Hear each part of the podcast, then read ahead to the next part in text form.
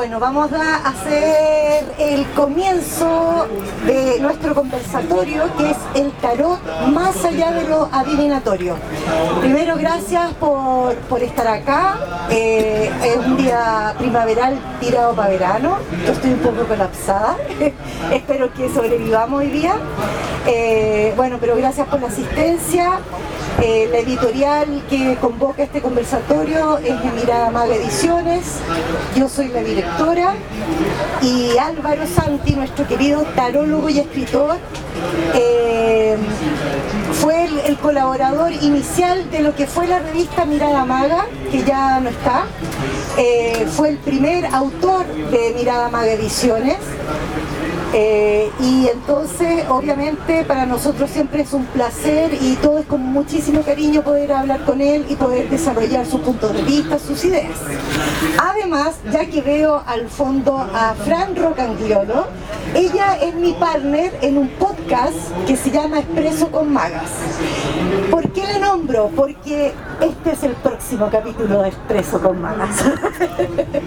Así que si hacen preguntas, quedarán grabadas para la posteridad. Bueno, mi querido amigo, Álvaro Santi, como dije al comienzo, tarólogo. ¿Por qué tarólogo y no tarotista?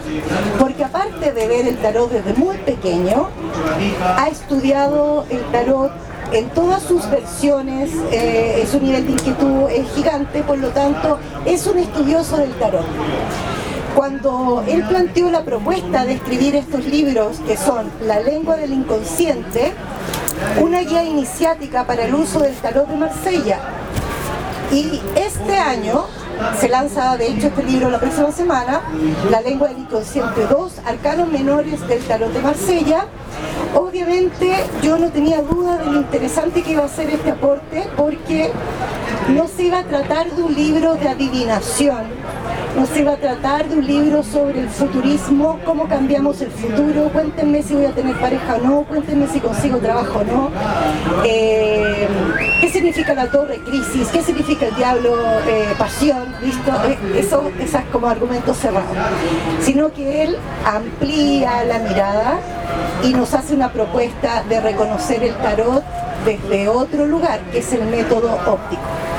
Por lo tanto, en este libro está su propuesta, que es el método óptico. Además, él es un tremendo artista visual. Eh, rediseñó eh, las cartas originales, entonces el libro contiene el rediseño donde suavizó eh, sobre todo los arcanos mayores se nota más, se suavizaron los rostros, las figuras, pero manteniendo el espíritu original. Y en los arcanos menores, que bueno, es más simbólico, los bastos, oros, etcétera, también se suavizaron, pero él los rediseñó todos. Fue un largo trabajo.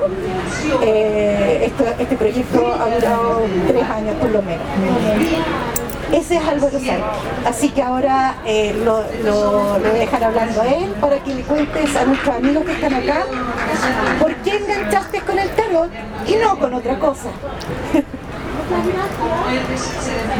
Bueno, eso es Álvaro Santi y, algo más, ¿ah? algo más, bastante más. Cada uno es un universo. Eh, lo saludo ahora, estaba un poco distraído de acá porque estoy aquí con, eh, con estas cosas nuevas que son las transmisiones, todo lo que se lleva ahora. Creo que los lanzamientos anteriores no, no teníamos esos recursos, no, no, no, no tanto como ahora, por lo menos no, yo no lo usaba tanto. Eh, así que estoy ahí, estamos en vivo también. Tú me hiciste una pregunta sobre el tarot. Mm, me lo he preguntado tantas veces en realidad, ¿por qué me, por qué me gustó el tarot? ¿Por qué, ¿Por qué me gustó en sus inicios? Porque ahora yo podría decir por qué me gusta actualmente, qué es lo que yo he descubierto, pero ¿qué fue lo que me motivó a buscar en el tarot no lo sé todavía, no lo tengo muy claro, no, no fue una cosa de familia, eh, no, tuve alguien que me haya motivado a hacer este tipo de cosas. Siempre digo mi abuelo era masón porque buscando ahí en lo familiar, lo más cercano, bueno, él, él fue masón en su momento, a mí me llamó la atención eso porque me llamaba la atención todos estos temas extraños, curiosos, misteriosos, ocultos. Eh, y bueno, como, como, como, como todo niño también que tiene curiosidades, porque para mí esto partió cuando yo tenía entre 10 y 11 años más o menos.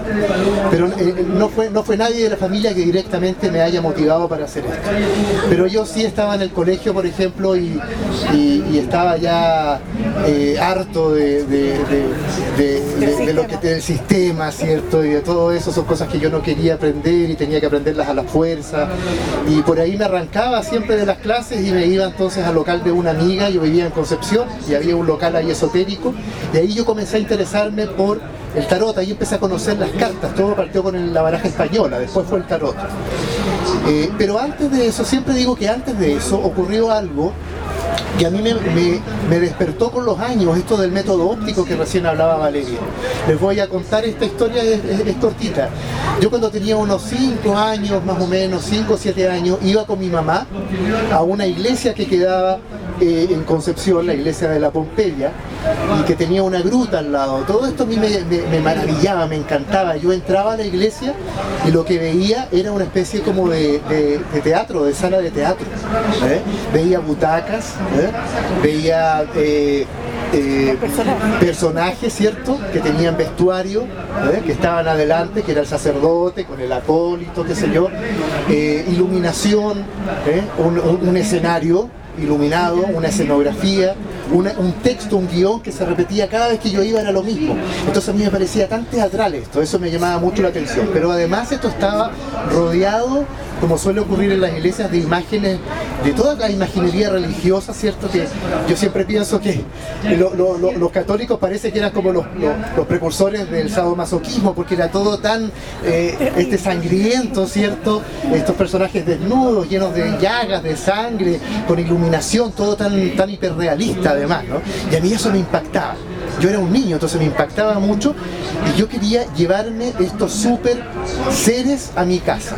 Yo en ese tiempo jugaba con bonitos de Superman, de He-Man y todo eso y les intentaba historias, pero cuando empecé a ir a esta iglesia, era todos los jueves, claro, entonces le pedí a mi mamá, mamá, yo quiero tener estos personajes, pero ¿cómo los va a tener si son unas estatuas gigantes, ¿no? pesadísimas?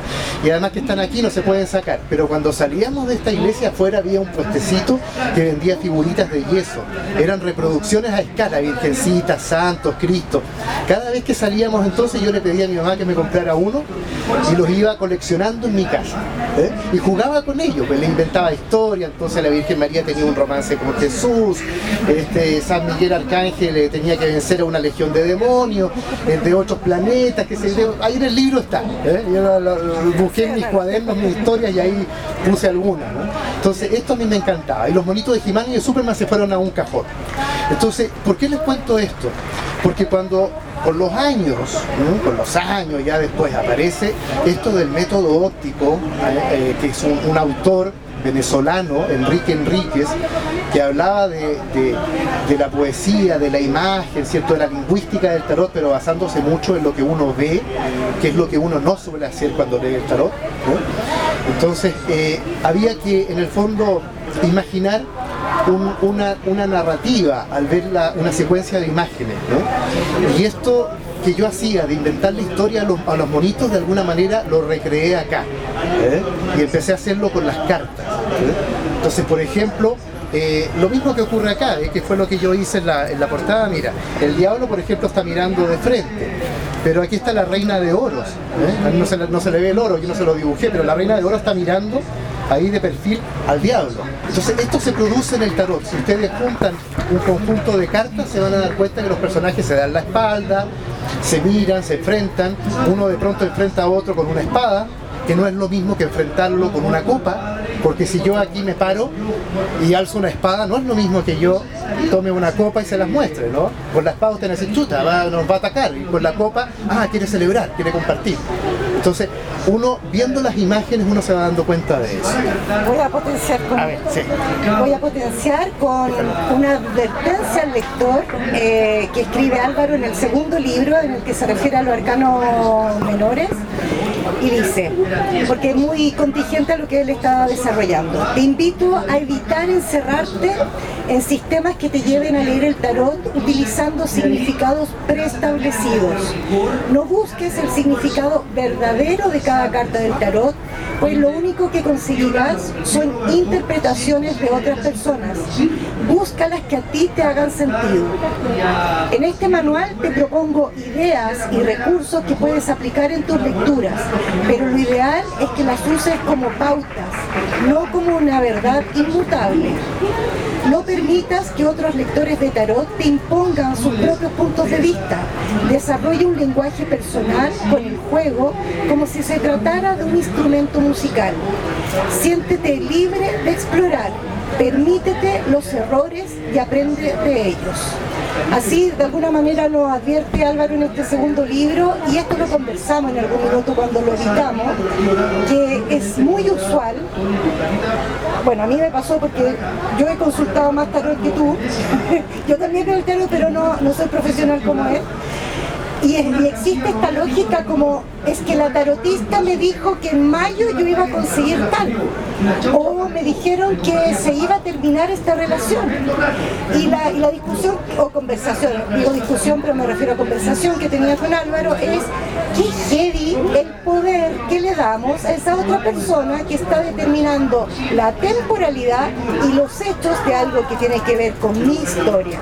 Entonces, qué interesante proponerlo al revés.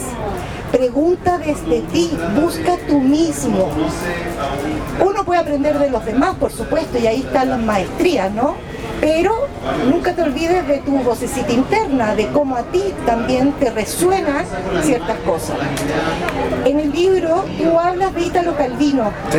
Cuenta un poquito eso. ¿Qué, qué pasa? Porque tiene que ver con lo de la narrativa, ¿no? Sí. Sí. Eh, por ahí por el año 2008, 2009, yo conozco entonces a este autor lo conocí por unos videos de YouTube, pero no en persona. ¿eh? Este autor eh, venezolano que está radicado hace años eh, en Estados Unidos, en Nueva York, y él entonces como poeta, porque en el fondo él es poeta, como poeta él hace como poesía con, las imágenes de las cartas, pero trabaja mucho con las imágenes. Entonces eso me despertó a mí esta curiosidad. Y yo le escribí y le conté, mira, yo leo el tarot y bueno, me encantaría entender un poco más tu método, me llama la atención me gusta mucho, me da libertad también, porque ocurre eso que acaba de decir Valeria, que está ahí en la advertencia, que a uno le dicen, estos son los significados de esta carta, y tienes que remitirte en el fondo a estos significados. Entonces no, no, está la libertad de, esa espontaneidad de cuando uno ve una imagen, ¿no? Y empieza a descubrir cosas, empieza a leer la imagen, en lugar de memorizarse un significado y aplicarlo, dejar que en el fondo la mente no sea la primera que actúe, sino que sorprenderse con lo que hay ahí y empezar a descubrir lo que hay ahí. Y, este autor me dijo, mira, lee a Italo Calvino, un, autor italiano, un escritor italiano. Lee a Italo Calvino, tiene un libro que se llama, siempre olvido el nombre, El Castillo, de los Destinos Cruzados. Ya no, pensé que me, me iba a olvidar. El Castillo de los Destinos Cruzados. Yo se los recomiendo que lo lean.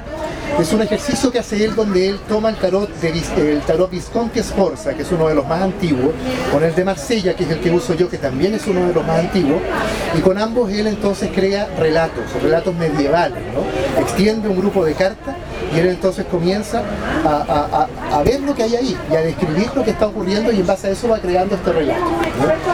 Y, esa fue la base en el fondo para lo que estoy haciendo ahora.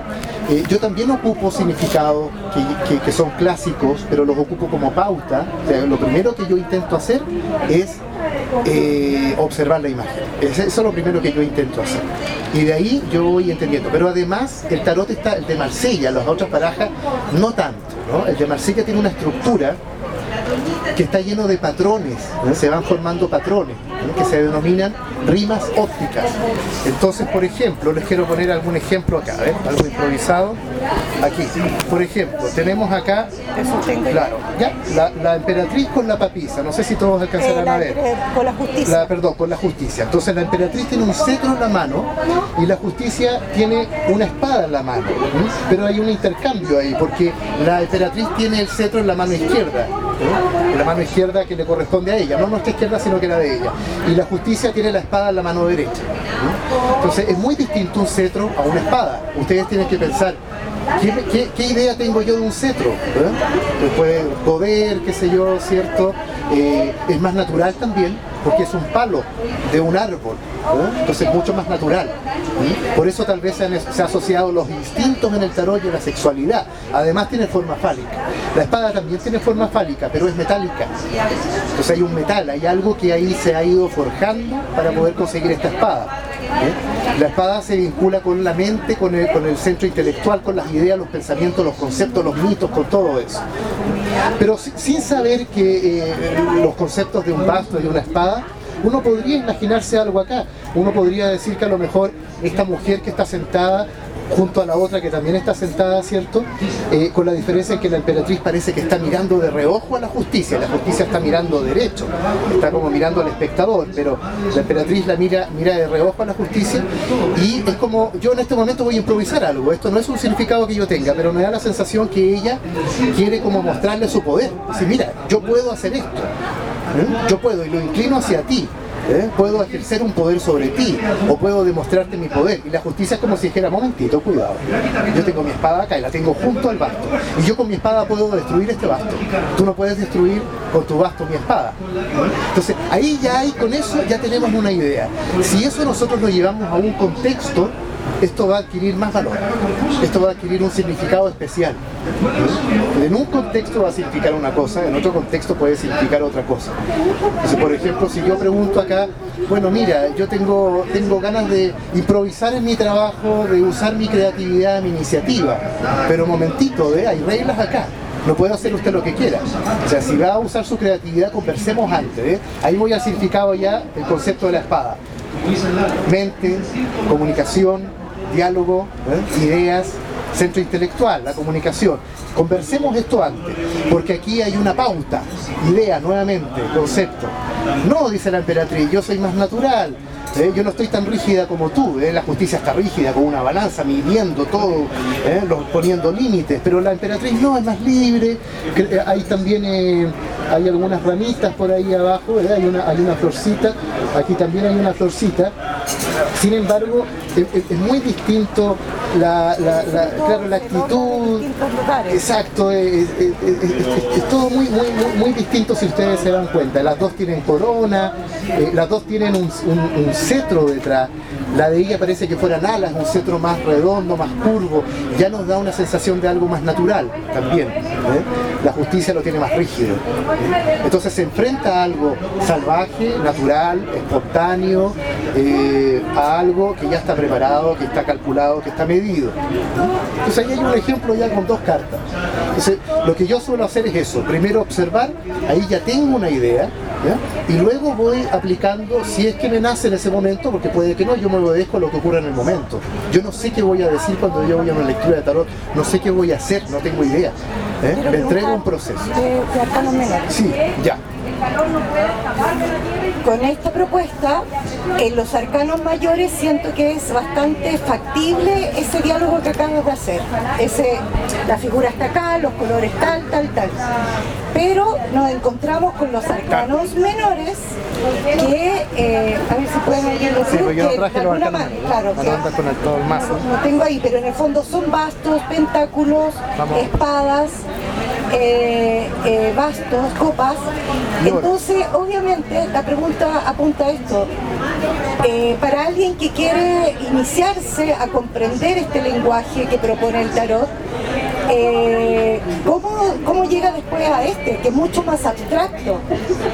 Y bueno, tú también haces una propuesta al, darle más valor a lo numérico, que eso, yo sentí que eso fue como lo que yo dije, ah, ya, por acá está la salida, porque si tú al demostrarme que los niveles implican algo, que el 2 no es lo mismo que el 10, que el 5 no es lo mismo que el 7, sentí que me daba un, pie para interpretar mejor o rescatar mejor la información de los arcanos menores. ¿Cómo tú compartes ese tema? ¿Qué pasa con los arcanos menores que son más, más cerrar la información? Bueno, esto es justamente el, conflicto que tiene la gente con el tarot de Marsella. Eso es lo que suele ocurrir. el tarot Rider White dicen es más fácil, pero el problema con el tarot Rider White es que las imágenes eh, como que limitan la interpretación, ¿no? porque son, es como una especie de fotografía de, la situación, de la escena, es una fotografía fija de una escena, está llena de detalles, entonces por ejemplo uno ve un, un, cuatro de oro, voy a usar el ejemplo que puse acá, ¿no? un cuatro de oro en Rider White, entonces cuando uno ve un cuatro de oro ve un personaje que se está cerrando unos oros, es, muy, digamos, eh, es, muy gráfico, ¿eh? pero al mismo tiempo es como que te limita, porque ya no puedes ir más allá con el significado. No es lo mismo que veas una composición medio abstracta no, sé, a que veas eso, no, se va a alcanzar a ver mucho, pero claro, eh, el de Marsella son esos cuatro pentáculos con las hojitas y el otro es un señor que se pone los pies sobre los pentáculos y abraza otro pentáculo. Entonces, ya ese te invita al tiro a decir, ah, se trata de que alguien está aferrado a algo, pero uno no puede sacar esa misma conclusión con los pentáculos de abajo.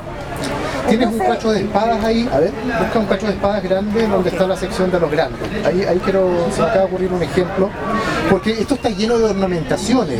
los arcanos menores están llenos de, ornamentaciones de hojas, de vegetación, y todo eso es una composición que tiene la carta. Entonces, por ejemplo, ahí tenemos un cuatro de espadas. No sé si lo alcanzan a ver, yo lamento mucho no haber tenido las cartas grandes acá, pero son muchas cartas. Cuatro de espadas, hay cuatro espadas que están formando un óvalo. Eh, son espadas curvas. En realidad estas son como cimitarras creo que es el nombre que tienen, ahora se me olvidó, no son espadas espadas, sino que claro, son unas espadas que son como medias curvas. Entonces forman un óvalo al, unirse y dentro del óvalo hay una flor y esa flor está como eh, protegida por las espadas o está aislada, está atrapada. Eso va a depender del contexto, ¿no? Pero esa es la imagen, esa es la única imagen que tenemos del 4 de oro. Pero si ahora vamos a un 5, perdón, de espada, si ahora vamos a un 5 de espada, vea el 5, para que veamos qué ocurre. Entonces tenemos primero en el 4, ¿cierto? Un óvalo que protege, que guarda, que contiene o que reprime esta flor que está tratando de, está como creciendo la flor, pero está delimitada, no puede ir más allá. Y en el, no, en el 4, perdón, en el 5 de espada, ese es de basto. ah, perdón. las espadas siempre son curvas en el tarot de seña, ah, los bastos siempre son rectos. Ahí. Si ustedes se dan cuenta acá, yo les voy a mostrar un detalle que no, lo van a alcanzar probablemente a ver. Adentro ya no hay una flor, adentro hay una espada. Pero hay una diferencia importante. Aquí está asomándose la espada y está superando el límite del óvalo formado por las otras cuatro espadas. Es decir, la quinta espada está saliendo, está apareciendo. ¿Qué pasa acá? El número 4 es un número de estructura, es como, ¿esta mesa tiene cuatro patas o no? Sí. ya. Tengo una mesa de cuatro patas firme. O por ejemplo una habitación con cuatro murallas. Es, una, estructura firme. Pero en el 5 se rompe ese, equilibrio, esa estructura que está formada por el, por el 4, se rompe en el 5 y, empieza a emerger algo, empieza a salir algo. Entonces es como, es como en el caso de las espadas, como las espadas tienen que ver con las ideas, con el intelecto, es una idea que se asoma, es una idea nueva, es ir más allá. ¿eh? En un 4 de espadas tenemos una estructura mental. Por ejemplo, estudiamos este, a ver, estudiamos tarot, estudiamos tarot y tenemos una visión del tarot porque la estudiamos de un manual. Pero después, con el paso del tiempo, practicamos el tarot, empezamos a tener un lenguaje personal y ahí ya es el 5 de espada, porque se empieza, empieza una idea a ir más allá y empiezo yo a descubrir cosas, mi mirada se empieza a ampliar. Se rompe ya esa seguridad del 4 y pasamos a algo más incierto, pero que nos permite aventurarnos en la zona mágica. Entonces el 4 vendría siendo la zona de confort, que es necesaria, y el 5 es la zona mágica, cuando nos atrevemos a salir de este límite. Hay, otro ejemplo ahí con los menores. Lo, interesante para que dentro de esta, de esta propuesta en el fondo es que igualmente Álvaro acá desarrolla da pistas, no vayan a creer que sea una abstracción. es decir, ¿para qué voy a tener el libro si voy a tener que traducir todo yo? Eh, da muchas pistas y sobre todo lo, entretenido es que da muchos ejemplos, eh, muchas propuestas de juego Entonces, de alguna manera no están solo nadando, sino que igual eh, tienen como una ayudita. Pero a diferencia de otros libros de tarot, es como lo que decíamos al comienzo. Esta carta significa tal, tal, tal, tal, tal, tal, y solo eso, y no están así. ¿Ya? Eh, acá también, y eso quería que contara cómo está este tema del desarrollo de los niveles, que eh, hiciste ejemplos como del pelo, raro. Es que yo soy raro, pues. tengo que hago cosas raras. Los raros hacemos cosas raras. Por eso lo quiero tanto. Pero claro, él, hace una propuesta de cómo se va desarrollando algo y pone el ejemplo del pelo. Ya, les voy a, les voy a contar algo. Eh, cuando empecé con esto del tarot, pero con el, tarot de Marsella, porque primero fue el tarot esotérico, una, baraja de los años 70 de, España, española. Pero cuando empecé con el tarot de Marsella, estaba en el colegio y recuerdo que estábamos justo en el, tiempo ese en que en las clases de ciencias naturales uno aprendía que se hacía esto de la semilla, poner un poroto en un vasito, echarle un poco de agua, ¿cierto? Eh, con un papel secante para que esto empezara ahí a, brotar y uno pudiera ver esto y iba registrando todo para después eh, eh, contarle todo esto que uno vio al profesor o a la profesora. Y bueno, habían procesos, pues estaba el proceso de, bueno, estaba la semilla, ¿cierto? Que uno tenía que ponerla en el vaso, luego venía un proceso que era de eh, de germinación, ¿cierto? Que parte con una, suerte de, gestación, ¿cierto? Claro, pero claro, eh, primero viene la, gestación y después viene entonces el primer brote. Y todas esas etapas eh, yo las tenía desarrolladas porque tenía que estudiarlas, pero en un libro, libro de Paul, Paul Morteau, es un francés, ¿cierto? un libro del Tarot de Marsella, un libro de los años 30, más o menos, él entonces hace este desarrollo de los números del 1 al 10, que son los números del tarot. El tarot son capítulos decimales, del 1 al 10. Eh, la espada, 1 de espada, 2, 3, 4, 5, 10 de espada. Después viene la copa, 1 de copa, 2, 3, 4, 10 de copa. ¿no? Y así, los mayores también se repite eso de alguna forma. Entonces, eh, yo me iba dando cuenta que cada proceso que describía Paul Morteau, de alguna manera iban conectados con lo que yo estaba revisando con esto de la semilla. Entonces, por ejemplo, el número uno, el inicio, el principio, bueno, tengo que tomar una decisión, tengo elementos en mi mesa y de todas estas cartas yo elijo trabajar con esta, es mi semilla. ¿Y qué voy a hacer con esta semilla? Este es el primer paso, la voy a plantar. ¿eh? Planto la semilla ¿eh? y cuando planto la semilla se inicia entonces, porque le echo agüita, todo eso, y se inicia el proceso de, ¿cómo se llama?, eclosión de la semilla, el primer brote de la semilla. Entonces tengo el número uno, porque tengo que elegir qué semilla ocupar. Tengo el número 2, el proceso de gestación. Tengo el número 3, el primer brote. El número 1, el mago. Vemos al mago que tiene una monedita en la mano. Una monedita en la mano.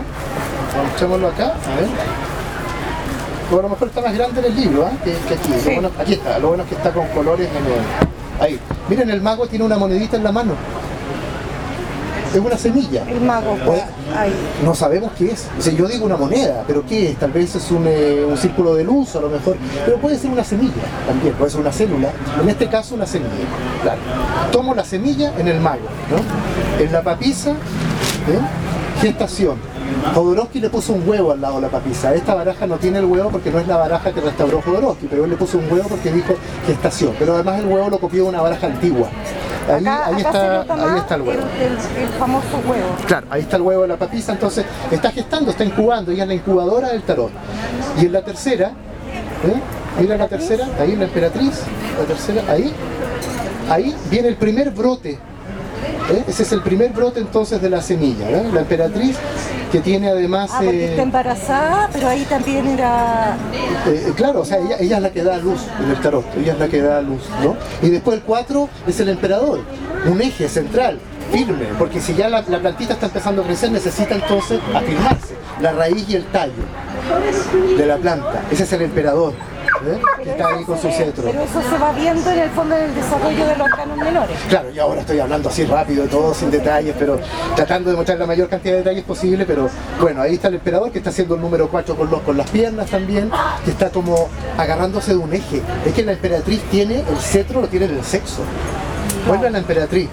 Es, es su poder está en el sexo, es decir, ella está dando a luz ella está generando vida. Ella, ahí está claro. Abajo a veces parece una, hojita verde eso, ¿ah? Jodorowsky creo que se la pintó de color verde como una hojita. Entonces, bueno, la hoja, la primera hoja que está, el primer brote. ¿Qué va a pasar con este brote? ¿Va a ser una planta alguna vez? No sabemos. ¿Va a ser un árbol? No tenemos idea. ¿Va a ser un bosque? Menos no sabemos. Pero está destinado a ser un bosque. Si todo se da bien, va a ser un bosque. Entonces, claro, el emperador tiene eso. Pero con los años me encontré que otros autores hicieron lo mismo, curiosamente. Bueno, tal vez porque no es tan difícil de hacer la, la comparación. Hicieron lo mismo con las semillas, el proceso de germinación con los grados del 1 al 10.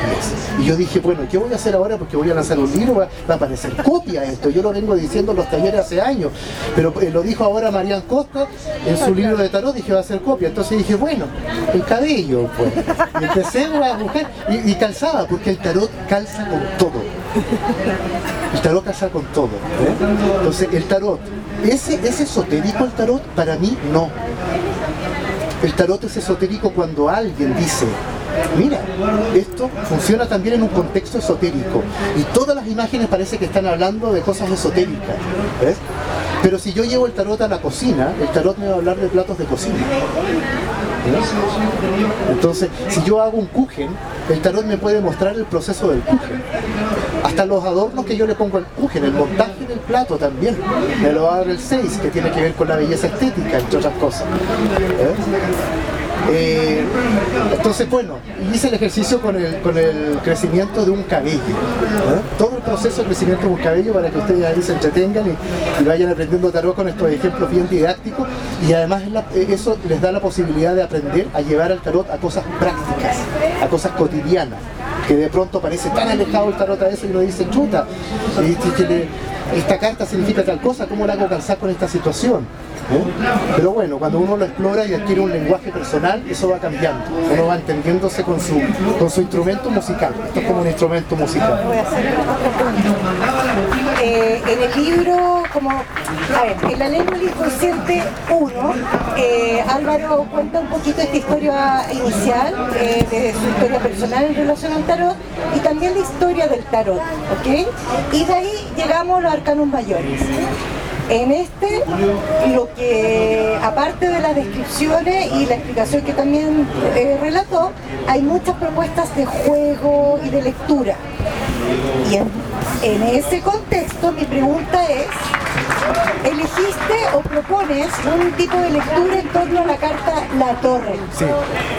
¿Eso se te ocurrió a ti o por qué haces en particular una lectura en torno a la carta La Torre y no, por ejemplo, en torno a la carta del Emperador? Que la podíamos mostrar ahí para quienes no la conozcan. A mí me encantó porque de hecho es una de esas cartas que generan susto, ¿no? Sí, claro. Bueno, la podría, la podría haber hecho con cualquier carta. O sea, en el fondo yo estas cosas las hice para que ustedes eh, las hagan también, que hagan este ejercicio con todas las cartas, que hagan todos los ejercicios que están ahí con todas las cartas, esa es la idea. Entonces, eh, bueno, en el fondo eh, lo que observé fue la composición de la carta, esta estructura que hay acá, ¿cierto? que podrían ser tantas cosas esa torre, podrían ser tantas cosas esa torre, podría ser uno mismo también, podría ser uno mismo que se le está abriendo la cabeza. Mira, tenemos, a ver, ya que dijiste el emperador, Valeria, vamos a ver acá. Ahí está el emperador. Este, el emperador tiene una corona en su cabeza. Tiene una corona en su cabeza con sus ideas ahí encerradas en esta corona, ¿cierto? Adentro. Este, este, es como que se destaca sus pensamientos. Esta corona es como que estuviera destacando esa zona superior de este personaje que es su cabeza. Pero como es el emperador y es el número 4, está el peligro de el extremo del 4. Todos los números tienen su lado, eh, digamos, fluido y un lado estancado, un lado, o lados extremos, si se quiere también. No hay ningún número mejor que 8, como no hay ninguna carta en el tarot mejor que otra, son todas necesarias. Entonces, emperador que está con su idea ahí tan, tan en su cabeza, ¿cierto? Con esa jaula mental donde no abre su mente, ¿qué ocurre en la carta siguiente? No podemos imaginar que esta estructura firme, es el emperador, pero que arriba esta corona que se está abriendo, su cabeza que se abre y que ingresan ideas o salen ideas porque no sabemos si la forma es abstracta que está eh, arriba de la torre, no sabemos si está emergiendo de la torre o si está entrando en la torre. Eso a mí me encanta del tarot y eso es lo que los alumnos sufren al principio. Me dicen, pero Álvaro, ¿qué es? ¿Es esto o es esto otro? Eh, bueno, estamos en una era cuántica, pues no hay arriba abajo, no hay izquierda derecha realmente. Nosotros tenemos esa ilusión, pero las cosas son una, es el uno. Entonces el tarot te permite interpretar una imagen, reinterpretarla fondo, interpretarla una vez y reinterpretarla todas las veces que sea necesario. Te desarrolla la creatividad, eh, te ayuda a buscar eh, más de una solución a un problema. Entonces el tarot la verdad es que te estimula, te motiva por, en muchos aspectos, puede servir para muchas cosas. Yo no puedo decir que el tarot es para una cosa, no puedo decir que el tarot no es para adivinar el futuro, como tampoco puedo decir que el tarot es para el autocrecimiento, el autoconocimiento. El tarot es lo que el tarotista haga de este juego. Lo que tenemos finalmente son 78 cartones impresos. Eso es todo.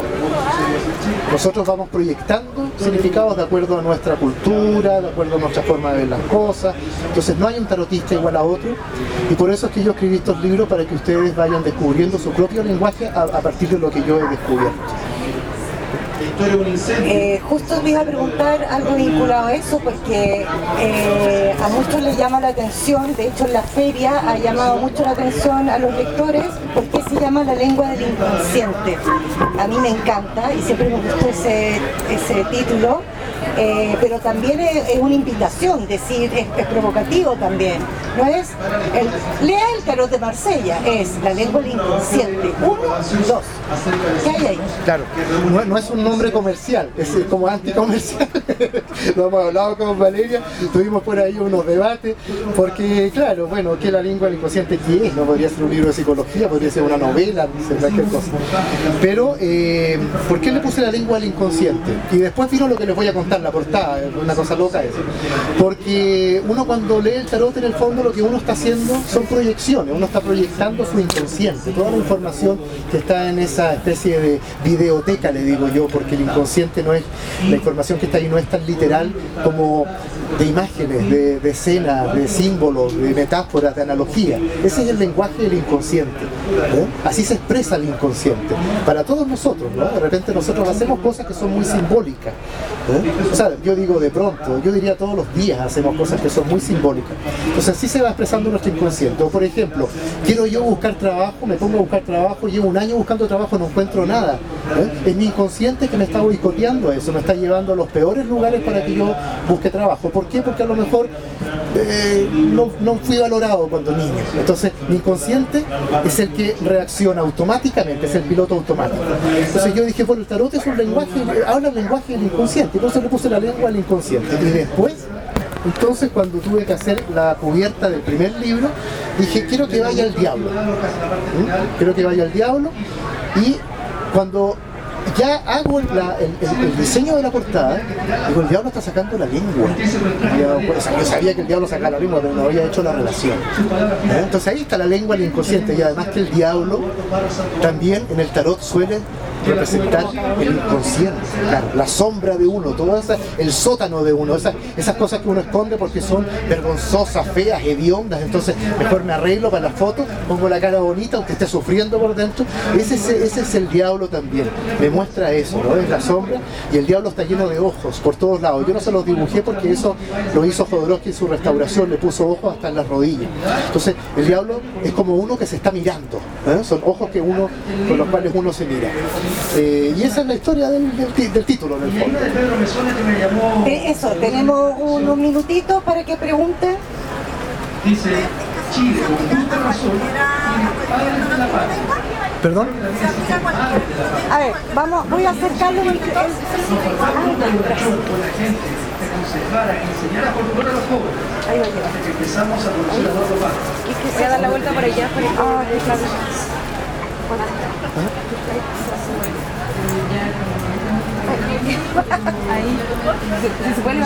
¿Así? Ahí, ahí, ahí, ya. Me caigo al tiro. preguntas del público.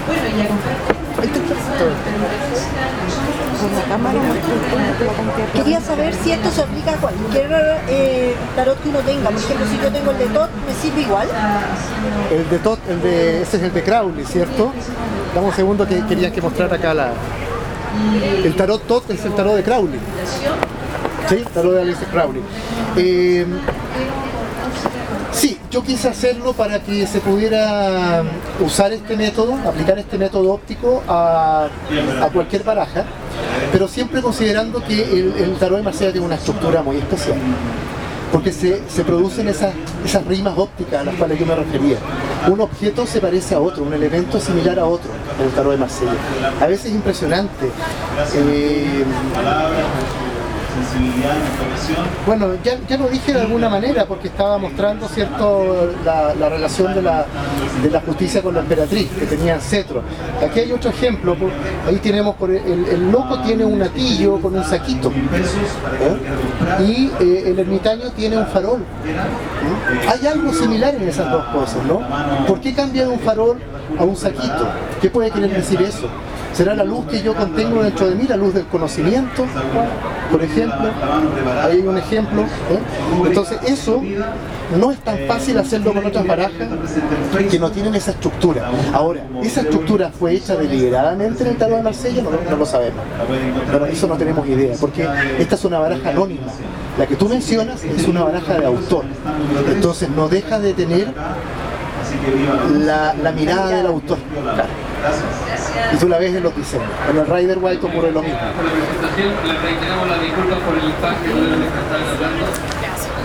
Pero inténtalo, se puede. Se puede igual, inténtalo porque se puede igual. Sí. Eh, bueno, quería preguntar a propósito de esta idea de que, de que el tarotista al leer eh, proyecta su propio inconsciente.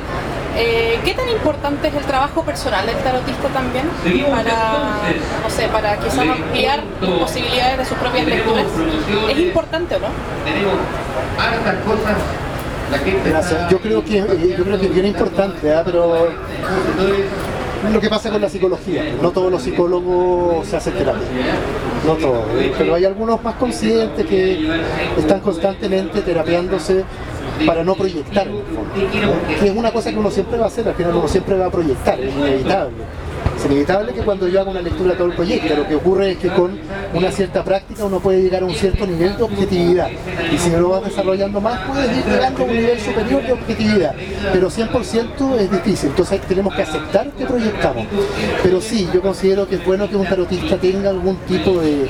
Si va a hacer este trabajo en serio, si el trabajo lo va a hacer claro, y, y, y si va a entrar también en el mundo de los demás, más, más profundo, no tan superficial como te vas a casar y vas a, te va a llegar una carta, como decía Valeria, todo eso, si ya entras en, en, un plano más profundo y vas a empezar a buquetear ahí, yo creo que es importante tener eh, cosas básicas resueltas o, o, encaminadas por lo menos. Yo creo que es importante. ¿Quién más quiere hacer una pregunta? ¿Alguien más? Parece que lo corté, te lo vas a llevar. Va a estar la bonita edición de lanzamiento del libro. Oye, no sudaba del verano pasado. ¿En serio? Esta es la, la primera sudada de, de, Hola Álvaro, hola Valeria, gracias por todo lo que nos has presentado. Y, que de mi ignorancia yo quiero preguntarle a ti Álvaro, ¿cuál es la diferencia? Eh, Valeria algo dijo, de tarotista, tarotólogo, Tarólogo. ¿Cuál? Tarólogo. Tarólogo. Tarólogo. Y pregunto, ¿tú te consideras como un chamán? A ver, te pregunto, desde la definición hasta cómo tú lo conoces. Claro, cómo tú significa esto. Claro. Sí, pues también es así. Y seguimos con las sorpresas. Debemos el Estamos en los últimos 10 minutos. Ah, ya, estamos en los Ya. últimos 10 Bueno, yo tengo hartos nombres, pues. Ingrato también, mi apellido Ingrato. Hola Álvaro Ingrato, me dicen los amigos, porque no, lo llamo nunca. Hola Álvaro Ingrato, como mi apellido. Pero eh, eh, sí, a ver, la diferencia eh, surge por, por un tarot que también se le denomina evolutivo, que en el fondo es un tarot que, está estructurado, o una lectura de tarot que está estructurada de tal forma que lo que, lo, que intenta es dar con la raíz de aquello que te está ocurriendo. En lugar, por ejemplo, de responderte el tarotista o el tarólogo, a lo mejor en este caso, ¿cierto? Si tú vas a conseguir trabajo, lo que intenta hacer, la propuesta que te hace es, veamos por qué no encuentras trabajo, por qué no te permites a ti mismo encontrar trabajo. Primero hay que partir por aceptar de que si uno no tiene trabajo es porque uno, un, aspecto de uno por lo menos, está evitando eso. eso. Eso habría que aceptarlo, porque no todo el mundo lo va a aceptar. O sea, lo más fácil es decir, no tengo trabajo porque, bueno, no hay oportunidades, porque hay crisis económica, a pesar de que en la crisis económica hay personas que están muy mal y hay personas que están muy bien también. Entonces, si uno acepta que tiene que ver con procesos de uno, lo que ocurre afuera, lo que a uno le ocurre diariamente, esto que yo esté sentado aquí, estén todos ustedes, tiene que ver de alguna manera con procesos míos y procesos de ustedes, que hoy día coincidimos acá en esto, entonces se puede hacer así. Y ahí, entonces es tarología, y por eso tarólogo, porque ya es el, que estudia en más profundidad esto, no es como el tarotista ¿eh? que tiene esa terminación que también es para, para, qué sé yo, para referirse a los que leen el futuro en el fondo. Yo hago lectura del futuro, pero ¿de qué forma? ¿Mm? Porque si no hice la lectura del futuro además, nadie estaría aquí a lo mejor escuchando, muy poca gente. Pero eh, ¿por, qué, ¿por, qué, lo hago? Porque eso me permite a mí ver cuál es la tendencia que tú tienes a partir de ahora en tu vida y después pregunto cómo podemos cambiar esa tendencia. Si tú quieres ir por el camino A, pero terminas yendo por el camino B, la lectura te permite saber por qué y te permite saber qué movimientos tienes que hacer para comenzar a ir por el camino que tú quieres ir. El rostro bueno, mis queridos, gracias por las preguntas. Tenemos que ir cerrando porque ya me han hecho hartas señales simbólicas que yo entendí porque el inconsciente ya lo sabe. Yo soy Gemini, así que soy bueno para hablar. Eh, bueno, Álvaro se va a quedar un ratito más. Estamos en el stand 6, va a estar firmando su libro. Eh, pueden eh, hacerle otras consultas. los invito a seguirnos en el Instagram Mirada Maga. El próximo sábado estaremos en el lanzamiento oficial del libro La lengua inconsciente 2. Va a ser en la librería del GAM y se va a emitir, también se va a transmitir, eh, transmitir en vivo a través de la cuenta de la librería del GAM. Pero cualquier cosa también, eh, seguir nuestra cuenta porque tenemos un proyecto para el otro año, que yo, llevamos dos años, este otro año lo vamos a concretar. Otro librito de Álvaro, pero